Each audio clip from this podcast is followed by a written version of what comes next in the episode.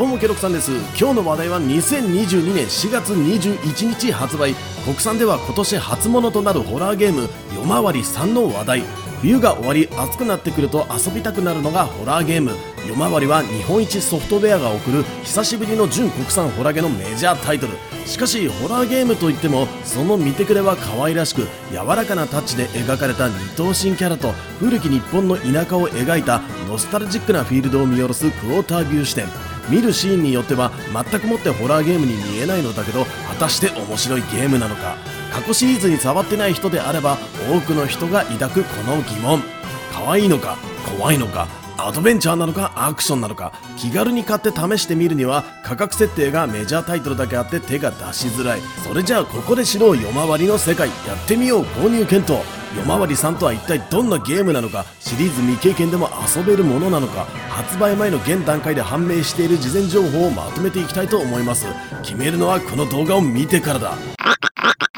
まずはじめに対応プラットフォームからローンチ段階では Nintendo Switch と PlayStation 4でのリリース。過去作夜回り。新夜回りは後ほど iOS、Android のスマホ対応をしていることから夜回りさんもどこかのタイミングではスマホに降りてくるものと思われます。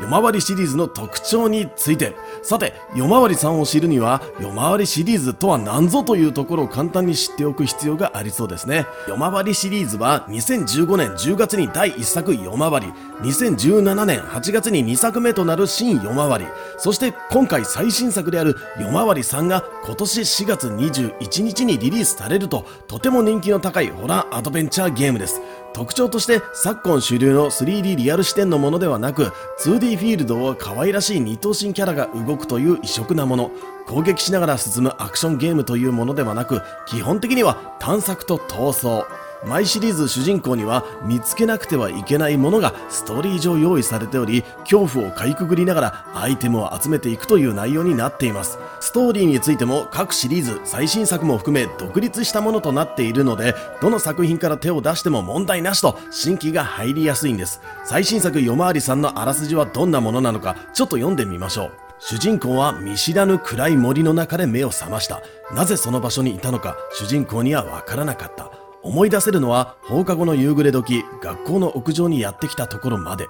深い森をさまよった主人公は姿のない不思議な人物と出会う。その人はどこか懐かしい声で語りかけた。あなたには強い呪いがかけられていると。呪いを解くために一晩のうちに忘れてしまった大切なことを思い出さなければならないと大切な思い出を探すために主人公は不気味な夜の街へと駆け出した。シリーズおなじみのパターンとなるのですが何かをきっかけに急に日常とは違う世界に入り込んでしまうという感じです。そして今までのシリーズと違うのは主人公の見た目を用意されたパターンから変更できる点。といってもシリーズのお約束は少女となっているので男の子を作ることはできません。ここまでで気になるのはホラー要素がどうなっているのか。ホラーゲームを購入検討する上で最も知っておかなければならない要素ですね。ホラーと一言に言っても怖さにも色々と種類があります。手に取る人も遊べるホラー、遊べないホラーってのがあって人それぞれですからね。早速ゲームの流れを交えて見ていきましょ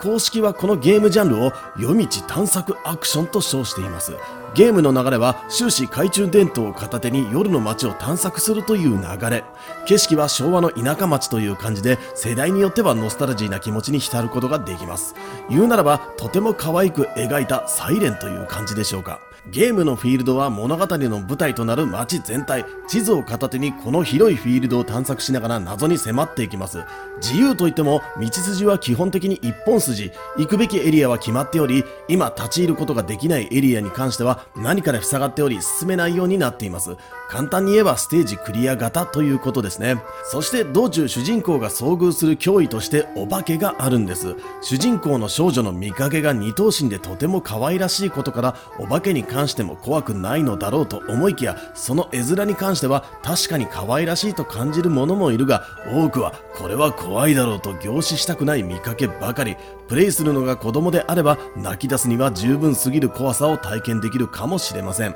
そして各所びっくり要素つまり物陰から突然出てくるとかそういうものが非常に多く散りばめられているシリーズなので驚かされることが怖いと思う人は購入に注意が必要ですね。進み方は怪しい箇所に懐中電灯の光を当て安全を確認しながら進むどっぷり感情移入ができれば大人でも結構怖いと思えるかもしれません。お化けに見つかったらものすごい勢いで追ってきますのでひたすら逃げるべし。操作には歩くとダッシュがありダッシュを使うとスタミナが減ってしまい最後は走れなくなるので上手に使う必要があります。基本的な戦略としては先に索敵を行い小石や懐中電灯に注意をそらせるなどして真っ向からぶつからないようにしていきます。ステルスアクションのような感じですね。そして従来のシリーズであれば物陰に隠れるということでお化けの脅威をやり過ごすことができました。今回の夜回り3からは新要素として目をつぶるというアクションが登場します。今回のお化けはこちらが見ていないと襲ってこないらしく目を閉じることで気配が消えお化けは主人公を見失うというシステムになるようです。これでは難易度が下がってしまうのではないかと心配ですがここが新しいゲーム性。目をつぶることでお化けから身を隠すことができますがお化けが消えるわけでも逃げるわけでもありません。当然自分の視界も塞がれてしまうので見えない視界のままその場から逃げる必要があり目を開けた先に次なる脅威が待っている可能性があります。そのまま移動していればお化けに触れて捕まってしまうこともあるでしょう。夜回りにはスタミナの要素がありますが体力の概念はありません。お化けに捕まるイコール即死。死ぬ時だけはホラー。画面いっぱいに鮮血が飛び散り一発アウトです。この演出を見たくないという気持ちが恐怖を倍増させてくれます。そして各ステージの最後にはボス的なお化けが待ち受けておりこれを対処することで次の探索範囲が解放していくという感じになっています。主人公の目的は失った記憶探し各所で手に入る思い出アイテムを入手し謎を解いていきます。ただ探索範囲が広がると移動が大変になりますよね。そこで登場するのがお地蔵さん。道中拾えるアイテムである10円玉をお供えすることでチェックポイントを作ることができ探索が楽になります。ただシリーズのお約束として気をつけたいのはお地蔵さんは中間セーブに過ぎず本セーブとロード後のゲームスタート地点は必ず自宅スタートとなります。夜回りさんでもこのルールは変わらないと思われます。ゲームの流れは以上でそう難しいものではありません。操作はとても簡単なので演出さえ耐えられるのであれば子供でもゲーム初心者でも遊ぶことができます。ただ過去作をプレイしていて感じることですが決して難易度が低いというわけではありません。多くのファンがついている理由の一つとして大人でもピリリと痺れる難易度の高さがあります。難しい局面ではまさに死にゲー何度も何度も何度も鮮血をぶちまけながらトライエラーで進んでいく箇所がいくつもありました。突破までに230のデスはザラに起きます。単純に僕はゲーム下手くそというのもあるのかもしれませんが、人並みにはプレイできる腕は持っているつもりです。夜回りさんでもこういったところはしっかりと引き継いで、さらに磨きがかかっているものと期待します。やり込み要素として過去作の話ですが、エンディング分岐とアイテム収集があります。過去作はたくさんのエンディングがあるわけではありませんでしたが、グッドエンドとバッドエンドがありました。この両方を見るのも楽しみになると思いますし、途中の収集品のコンプを目指せばより夜回りさんの世界を楽しむこともできます。夜回りさんとしての新しいやり込み要素があるかどうかは現時点での情報ではありませんが単純に一本道でクリアしてはい終わりというゲームではないことは間違いなさそうです。さあいかがでしたでしょうか？今日のケロクさん TV ゲームが気になる人への耳寄り情報として今公式サイトから QR コードで飛べる特別サイトで夜回りさんのスピンオフゲーム麦を探せで遊ぶことができます。ゲーム本編のようなアクション性はありませんがフィールドやお化けの雰囲気やられてしまう際の鮮血演出などは見ることができるので夜回りさんの持つホラーとしての雰囲気を知るには良いかもしれませんね。